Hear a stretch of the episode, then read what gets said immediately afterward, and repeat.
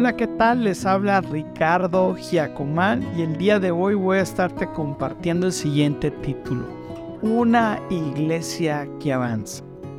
Así que vamos a basar nuestro título en Efesios 6:19 que dice así. Oren también por mí, para que cuando hable me sea dado el don de la palabra y dé a conocer sin temor el ministerio del Evangelio, del cual soy embajador en cadenas. Muy importantes. Oren para que lo proclame sin ningún temor, que es como debo hacer.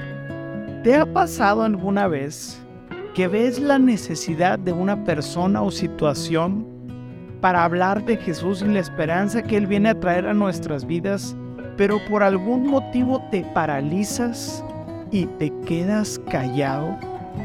Uno de los miedos que tenemos los cristianos es a predicar, pero Dios nos ha llamado a predicar el Evangelio, pues nos ha llamado embajadores de su reino.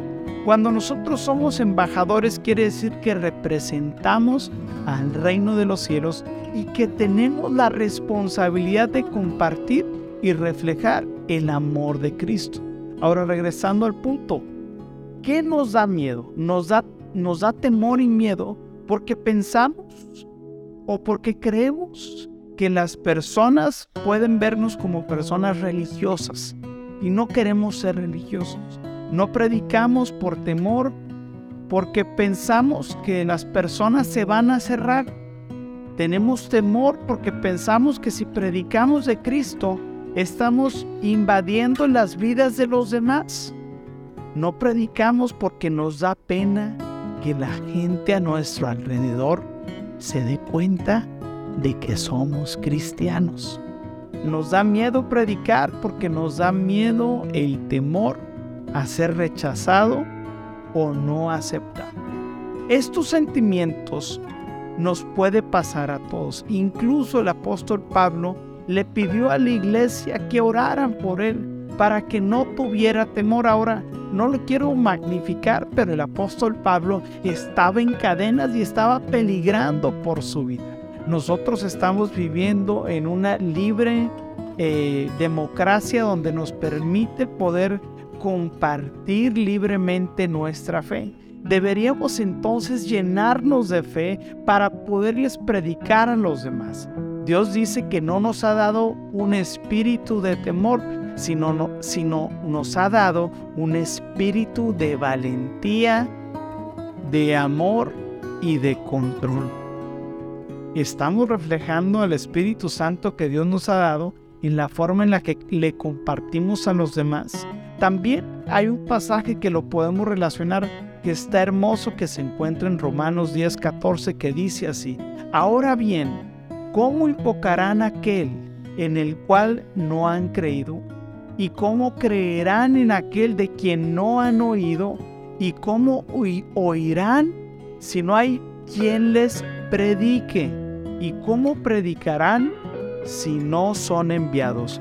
Pues está escrito, cuán hermosa es la llegada de los que anuncian la paz, de los que anuncian las buenas nuevas, para poder extender y avanzar el reino de los cielos aquí en la tierra es necesario que tú y yo tomemos la responsabilidad de compartir con pasión y amor las buenas nuevas acerca de Cristo Jesús.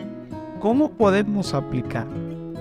Nos podemos hacer la pregunta, ¿por qué tengo miedo de predicar? ¿Qué es lo que me pide vivir mi fe y mi cristianismo al máximo? Yo quiero animarte con un versículo que te compartí. Dios no te ha dado un espíritu de cobardía, sino de poder, de amor y dominio propio para que puedas cumplir el llamado al cual Dios te ha asignado.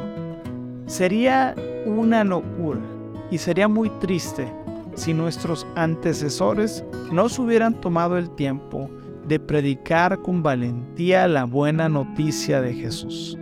Ahora es nuestra responsabilidad de predicar las buenas nuevas de aquel que nos ha salvado y nos ha demostrado su amor increíble.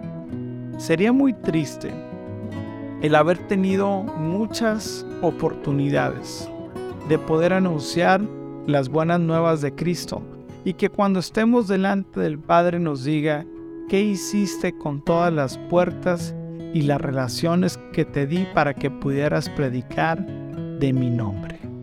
¿Por qué no le compartiste a los demás lo que yo generosamente te di a ti?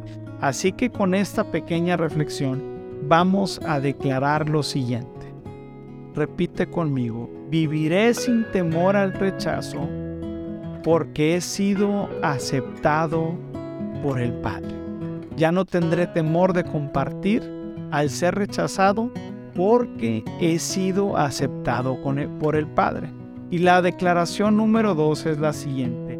Yo vivo compartiendo a otros el amor de Jesús, pues es un llamado y lo hago con pasión. Otra vez, yo vivo compartiendo con otros el amor de Jesús, pues es un llamado y lo hago con pasión.